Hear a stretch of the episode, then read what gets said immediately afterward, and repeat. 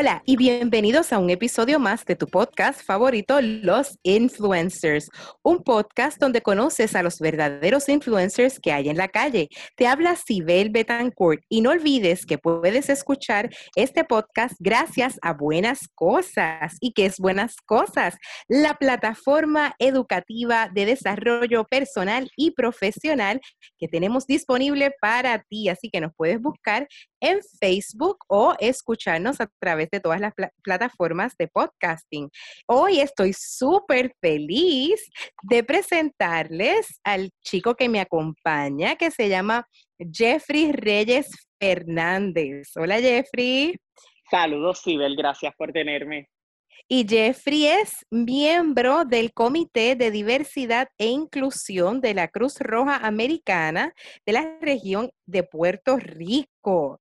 Y estamos, ¿verdad?, en el mes de junio, que es el mes de la inclusión. Cuéntanos un poquito de lo que se celebra en junio, Pride Month. Cuéntanos un pues poquito de eso, Jeffrey. En julio celebramos el orgullo a la diversidad y todo lo que implica este, el ser uno mismo y empoderarse de las cosas diferentes que nos caracterizan como seres humanos y disfrutarlo, cogerlo como si fuese algo normal y seguir hacia adelante sin mirar a esos eh, debates, ni, ni, esos estereotipos, ni esos comentarios negativos, sino que tú vas a celebrar lo que tú eres, porque eso es lo que eres y tienes que aceptarlo y tienes que ser feliz porque nadie más va a ser feliz por ti.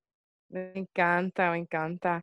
Jeffrey, eh, yo sé, ¿verdad?, que, que, esto ha sido como un debate porque la gente te pregunta si te identificas como trans, si eres gay, si eres qué eres, si te dicen él, si te dicen ella. Y yo quisiera como empezar un poco la discusión de hoy, eh, pues aclarando lo que eso significa para ti, ¿verdad? Y cómo tú trabajas cuando te hacen ese tipo de preguntas.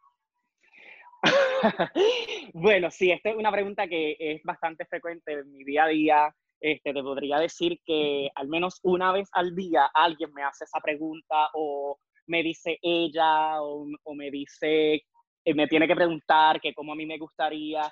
Este, y yo siempre empiezo a, discutir este tema eh, teniendo y partiendo desde el punto de que cuando nos referimos a una persona o alguien se va a comunicar contigo, la persona va a partir desde su punto de vista y desde el conocimiento que tiene. Así que lo que esas personas perciben es, lo, es su interpretación. No necesariamente tiene que ir con lo que es tu identidad ni lo que es tu persona. Así que yo me identifico como una persona feliz. Yo estoy orgulloso de lo que yo soy, que soy diferente, que puedo romper algunos estereotipos sociales, diría que muchos de ellos, y no me dejo llevar, ¿verdad? Mencionando otra vez, por esos estereotipos sociales para vivir mi vida. Y cuando a mí me dicen ella o él, yo nací varón eh, y realmente no encajo en ninguno de los estereotipos ni de una mujer ni de un hombre. Por eso no me molesta eh, que me digan ella, que me digan él, que me llamen Jeffrey, que a veces se confundan cuando están hablando conmigo por teléfono, porque es algo también que sucede cuando no me tienen de frente eh, y me confunden. So que algo con lo que he podido lidiar, ya que me he empoderado de, lo, de la felicidad y de esos pilares que me sostienen para no dejar que, que me tambaleen esas olas que te tira el mundo este, encima. Así que eso es un poquito de, de, cómo yo he podido manejarme, empoderado también de comentarios y palabras que antes tal vez me hacían sentir un poco triste o me hacían sentir un poco segregado. Este, y básicamente de esa manera es que tú puedes continuar hacia adelante, ¿verdad? Eh, rompiendo esas barreras, uno sentarse y entender de qué, qué, es lo que me está pasando, por qué no me siento contento, este, por qué todas estas personas me están diciendo estas cosas. Y la realidad es que uno tiene que entender que la percepción de cada uno es la realidad. Y a medida que uno va nutriéndose, claro, y a la medida que uno va nutriéndose eh, de lo que hay ahí afuera, de la información, de la realidad, eh, puedes cambiar tu manera de pensar o de interpretar las cosas que, que vivimos. Y quiero, quiero atender eso que mencionaste porque obviamente pues, las personas que nos están escuchando pues no te han visto, ¿verdad? Y no saben por qué la gente te puede confundir, pero tú, tú utilizas el pelo largo, por ejemplo, eh, en ocasiones te maquillas, eh, utilizas pantallas largas o pantallas colgantes, que a lo mejor para un varón pues eso es atípico, ¿verdad? Eh, y en ocasiones has utilizado vestimenta que normalmente categorizamos como que es de mujer. Eh, ¿Utilizas alguna falda o algún traje? Ay, yo me hallo con todo, yo me hallo con tacos, con chancletas, yo me hallo con las tebas, con, como le decimos por ahí, las chancletas Jesus Christ, me, me, hallo con un moño, me hallo con el pelo suelto, me hallo con trenza, yo me hallo como me levanto y lo que dije, me levanto y trato de, de tomar, que cada decisión sea genuina y, vaya ligada con lo que me hace sentir feliz, con lo que me llena. Este, un poco, ¿verdad?, de, de la misión y los objetivos que tiene el, el, Comité de Diversidad de la Cruz Roja Americana, no solamente se, eh, se alinea o se enfoca en lo que es la comunidad LGBT, sino que trata todos los aspectos y los estigmas sociales, como lo puede ser la raza, impedimentos, este, orientación e identidad sexual. So que ah, tocamos todos estos temas y tratamos de crear unos ambientes laborales en las diferentes secciones y áreas donde se encuentra el personal de la Cruz Roja, pues para que haya esa armonía y todo el mundo se sienta bien a la hora de hacer su trabajo. Ese es básicamente uno de los principales objetivos de, de este comité, es velar por la seguridad y la inclusión dentro de la organización. Y cuando decimos inclusión, obviamente partimos de esa perspectiva de que todo el mundo se sienta cómodo, que estemos eh, trabajando todos en conjunto, independientemente eh, de todas estas cosas que mencionaste, ¿verdad? De tu color, de tu raza, de tu orientación sexual, etcétera. Eh, pero qué difícil le resulta eso al ser humano. qué difícil le puede resultar ser inclusivo. Sí, porque este diverso podemos ser, ¿verdad? Pues, ahora mismo en el mundo estamos viendo un, un alza, ¿verdad? De las minorías tratando de salir de esa opresión que llevan por años.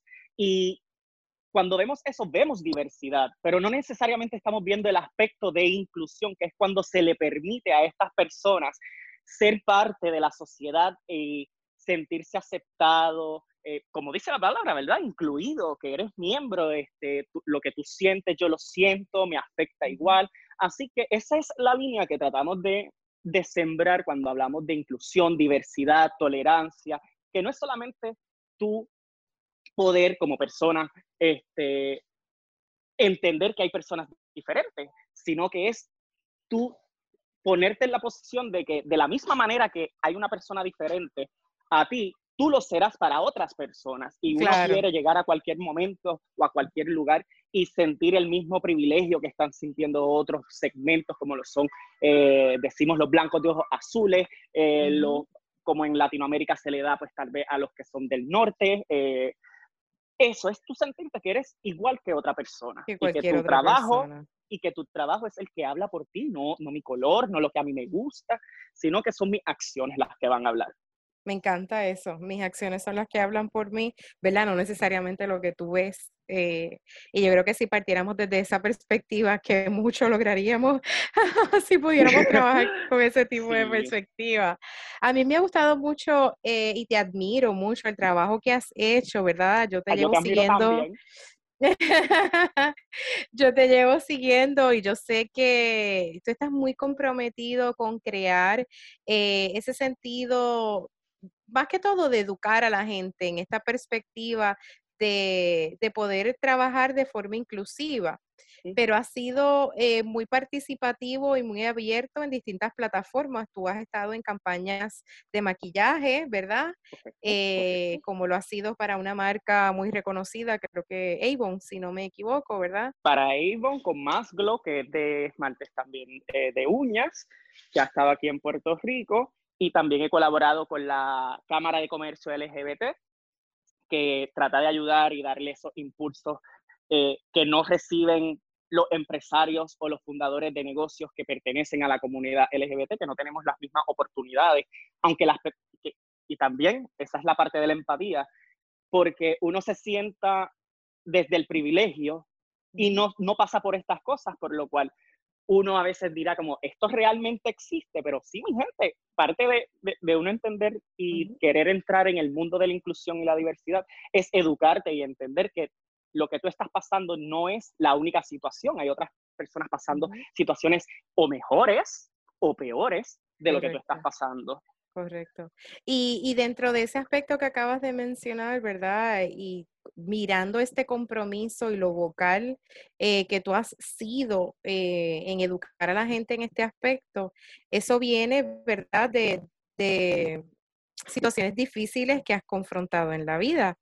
Eh, no sé si, ¿verdad? Si quieras compartir un poquito sobre alguna situación incómoda que te ayudó a ti a reflexionar y, que te haya dado ese sentido de compromiso con seguir educando. Yo creo que esa, al final de camino es lo que tú quieres lograr. Es correcto. Este, mira, eh, en definitiva, este, esta actitud, esta autoestima no fue algo que yo me levanté un día y pude ir a la nevera y beberme un vaso de autoestima y ya estoy feliz. E incluso eh, actualmente eh, tengo que luchar a veces eh, con comentarios que hace la gente eh, hacia mi persona y hacia otras personas, porque tampoco me gusta ver que, hay injusticias contra otras personas, o que cada vez que yo puedo ser vocal y ayudar y educar un poquito a las personas este, a entender lo que es la diversidad, pues con mucho orgullo. Y en, el en ambientes laborales, de estudio, de amistades, he pasado muchas situaciones eh, difíciles y una de ellas, ¿verdad? tuve, no sé si la oportunidad de, de haber perdido un trabajo a causa de, de lo que son mis preferencias como, como persona, no, no estoy hablando solamente de mi orientación ni mi identidad, porque a eso es a lo que tenemos que ir. Cualquier aspecto diferente que uno tenga otra persona la puede criticar. Es desde ese punto eh, que tenemos que separarnos. No tenemos que irnos tan lejos al color, no tenemos que irnos tan lejos al estatus social. Tan sencillo como que a ti te guste la uva y a mí la pera, eso puede ser una disputa entre dos personas para decir que quién es mejor que alguien, que qué es lo mejor, que no es lo mejor, eh, porque ahí nos sentamos, nos sentamos a ver quién es mejor que quién, por qué yo puedo ser mejor que tú. Y sí, eh, fue un proceso duro cuando perdí mi trabajo porque yo no podía entender cómo había personas que tomaran estas cosas en consideración. Yo vengo del mundo de las artes donde la diversidad es, o sea, esperada. La gente en las artes quiere gente diversa, se nutre, tener personas que tienen diferentes eh, puntos de vista, es bien nutritivo para lo que es nuestra alma y nuestro entendimiento del mundo. Yo siempre digo que mientras más eh, diverso puede ser tu núcleo, mejor vas a entender el mundo, eh, porque vas a salir desde tu perspectiva, como mencionaba hace un rato.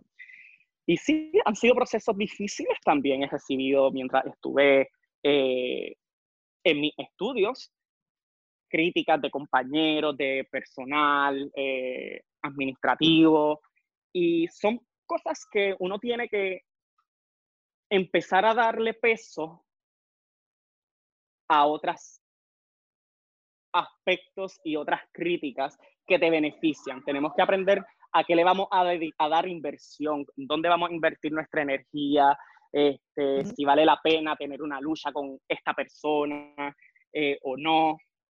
y, al final del día, uno poder sentirse mejor. Uno debe buscar eso siempre. Como yo me siento mejor, como yo estoy un poco más alegre, eh, el ambiente de trabajo en el que estoy, eh, me gusta, no me gusta. Y aunque no estoy, y, con lo que voy a decir, no estoy dándole crédito ni avalando a lo que a mí me sucedió, pero la realidad es que si yo no hubiese perdido ese trabajo, yo no hubiese encontrado todas estas oportunidades y tampoco hubiese tenido ese, mind, ese, ese cambio de mindset, ¿verdad? De que, wow, esto es algo que sucede bien hardcore y ahí empecé a, escuchar sobre otros casos de la comunidad trans, la comunidad negra, otros LGB, este, lesbianas, gays, que era como que sí, esto a mí me ha pasado, lo han, lo, estereotipado a que pues eres un estilista o eres un manicurista o tienes que estar en el mundo de la belleza, cuando mira, en verdad somos como cualquier otra persona y podemos tener el puesto y podemos estar en la industria que uno se, se, proponga. Me, encanta. ¿Y qué tú le dirías, por ejemplo, a una persona que, que estigmatiza eh, a, esas, a esa, una persona que a lo mejor se pueda considerar LGBT o, que estigmatiza a alguien por ser distinto? Porque en realidad no tiene nada que ver con eso, tiene que ver con, con que yo te trato mal o te trato distinto porque entiendo que eres diferente o distinto a mí. ¿Cómo tú crees que uno puede ir cambiando ese tipo de mentalidad?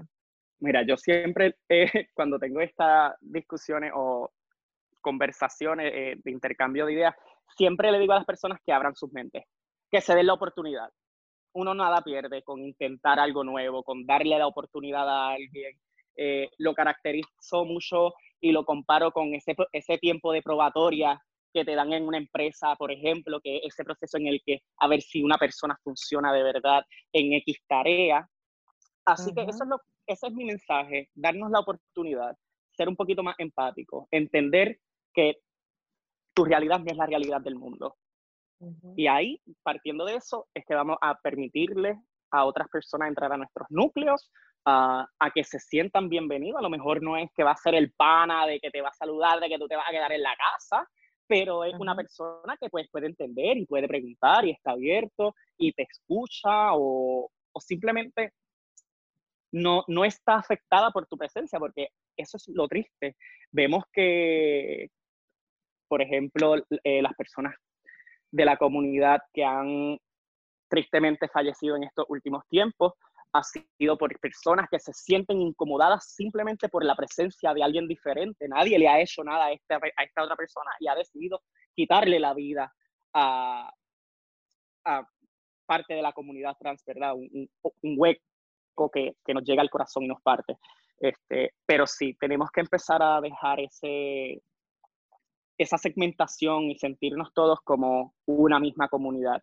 Eh, sí es importante tener estos segmentos y estas, porque la gente dice, wow, Dios mío, LGBTQRIXZ y tenemos el vacilón de que, ay, ya mismo van a poner todas las letras, pues si es necesario, sí, porque queremos hacer una comunidad, queremos que entiendan, incluso tenemos la A dentro de, la, de, de todas estas letras, porque es de los aliados, que entendemos que es cualquier persona que, que a lo mejor no se identifica como miembro de la comunidad, pero conoce el sufrimiento, quiere que esto acabe, tiene un familiar que, que está pasando por estas situaciones y le duele también, porque lo que le duele a mis amistades, a mi familia, me duele a mí porque están en mi núcleo y yo no quiero que nadie de los que esté cercano a mí eh, sufra, pues esa es, esos son los aliados como en la misma situación que estamos viviendo ahora mismo, ¿verdad? Que acabamos de confrontar eh, con los afroamericanos en los Estados Unidos y todas estas matanzas que han estado ocurriendo.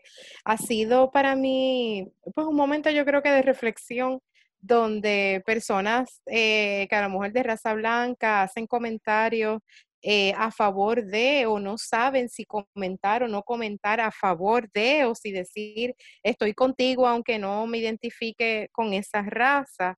Y, me gusta esa palabra de aliados porque da la oportunidad a que no necesariamente yo tengo que ser afroamericana para sufrir la pérdida de un ser humano que injustamente, ¿verdad? Eh, eh, fue, fue, se le llevó la vida. Este, como yo tengo la capacidad de ser empático con otra persona, simple y llanamente porque somos seres humanos.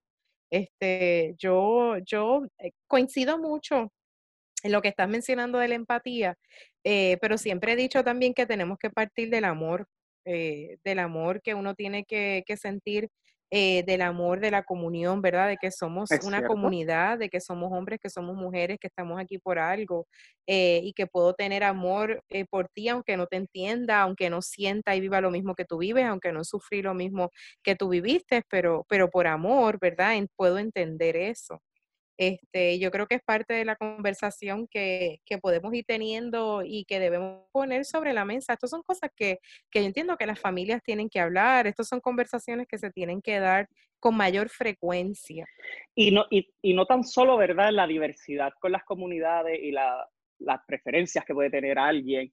Eh, la empatía también te lleva a entender los cambios sociales. El, el, un ejemplo que a mí me gusta utilizar mucho es eh, los padres que, por ejemplo, llevan a sus hijos a colegios y se desprenden de lo que es la educación pública, que aunque tú tengas a tu hijo en colegio, tú pagas impuestos, estos impuestos van, se dividen, ¿verdad?, lo que es la sociedad, el gobierno no los tiene que dividir y se este, determinan cuántos fondos van a ir para educación, cuánto va a ir para salud, y todos tenemos que estar involucrados en la sociedad. E, esa es la parte de los aliados. También el mensaje que está dentro es que tenemos que estar todos incluidos, tenemos que estar todos eh, invested en lo que está sucediendo, porque a la larga o a la corta te va a afectar, es como un efecto boomerang, ¿verdad? En el cual eh, las cosas buenas que tú pones ahí te regresan, así que hoy por ti, mañana por mí, pero no tenemos que esperar a estar en el hoyo para entender, wow, si yo hubiese ayudado, pues tal vez tengo personas que me hubiesen ayudado. Es partir de ese, de ese punto. Eh, podemos mirar eh, en Estados Unidos, por ejemplo, una persona que yo admiro muchísimo, que es Jane Fonda, eh, actriz, bailarina, productora, activista, y ella siempre ha partido desde el privilegio porque ella es una mujer blanca, rubia, y siempre ha tenido esa misión de vida de hablar por los que no tienen esa voz. Y sin necesidad, porque ella pudo haber estado toda su vida, ¿verdad?, haciéndose de millones, sentada en su casa, echándose fresco, como decimos, y no tener que estar saliendo a, lo, este, a las protestas, pero ha decidido, incluso ha ido presa, para, para defender lo que son esos valores de los que menos pueden, de los que, menos, los que no se sienten empoderados a salir a la calle porque soy negro y si salgo a protestar me van a meter preso. Entonces tiene, es, es necesaria esa alianza, ese apoyo de los que están arriba, de los que están, y cuando digo arriba, ¿verdad? Hablo de, de las, los segmentos sociales, de los que están un poquito más beneficiados que, que nosotros. Y digo nosotros porque pues soy minoría actualmente. somos, somos. Eh, somos minoría. Eso es así. Yo no mencioné al inicio del programa, pero yo, este, ¿verdad? Vivo muy orgullosa de que tú también eres parte del equipo de trabajo de Buenas Cosas, eh, que es el productor de este programa. Eh, porque gran parte de lo que tú haces dentro de la organización, eh, obviamente eres parte integral del, equipo de trabajo, pero siempre llevas esa voz eh, de abrir los ojos, ese análisis de, sentido común, de seamos empáticos. Es el menos común que hay, vamos. ¿Por qué han puesto el sentido común? Porque eso es ¿Por dónde, lo encuentro? ¿Dónde lo compro, por favor? Porque eso no lo hay. Es cierto. Pero yo creo que tu mentalidad nos ayuda mucho a nosotros también a, tener la capacidad de analizar, ¿verdad? Y, tener estas discusiones que en muchas ocasiones hemos tenido, que disfruto muchísimo conversar contigo, quiero que sepas. Eh, y me encanta el que podamos compartir estos mensajes con la gente y que podamos entonces ir abriendo un poquito no tan solo las mentes, porque yo creo que si lo miramos desde un punto de, partida de razonamiento, a veces la gente no racionaliza, ¿verdad? Pero desde el punto de partida del corazón, este, desde el punto de partida empático, ¿verdad? Eh, del ponerme entonces en lugar del otro y, el poder tener la capacidad de entender al otro ser humano. Eh, Jeffrey, ¿cuáles son los próximos planes? Entiendo que estás estudiando. ¿Cuál es tu futuro? ¿Hacia dónde te diriges? ¿Te quieres quedar con el mundo? Me voy a quedar con el mundo. pues mira, actualmente sí me encuentro estudiando este, una maestría en Relaciones Internacionales y Diplomacia, de lo cual, pues, el, mi interés principal era e, ese, esa, ese gap que hay en la sociedad ahora de no escuchar, de no querer entender, llevar el transmitir mensajes este, efectivos pues eso es lo que yo quisiera hacer, poder ser eh, voz para esas personas que no tienen voz, poder ser las manos de esas personas que no pueden tocar, poder ser esos pies de las personas que no pueden caminar e ir y protestar. Porque si hay algo que me mueve, no es necesariamente que yo pueda disfrutar de hoy día del 100% de la inclusión, pero tener la idea o tener esa, eh, esa aspiración de que en un futuro esto sea posible, conmigo es suficiente. Para mí eso ya, ya es suficiente para poder empezar la lucha hoy mismo. Muy bien, de verdad, gracias. Eh, si quieren seguirte, ¿a dónde pueden buscarte? ¿Cómo pueden conseguirte? Si quieren ver toda la diversidad que trae Jeffrey Reyes, pueden seguirme en mis redes sociales, en Instagram, I am Jeff Daniels, este, y en Facebook como Jeff Daniels. Jeff Daniels, excelente. Gracias, Jeffrey, por estar con nosotros hoy. Eh, si alguien tiene interés en participar o ser parte de la Cruz Roja o conocer más de ese movimiento, ¿cómo se pueden comunicar eh, contigo en la Cruz Roja?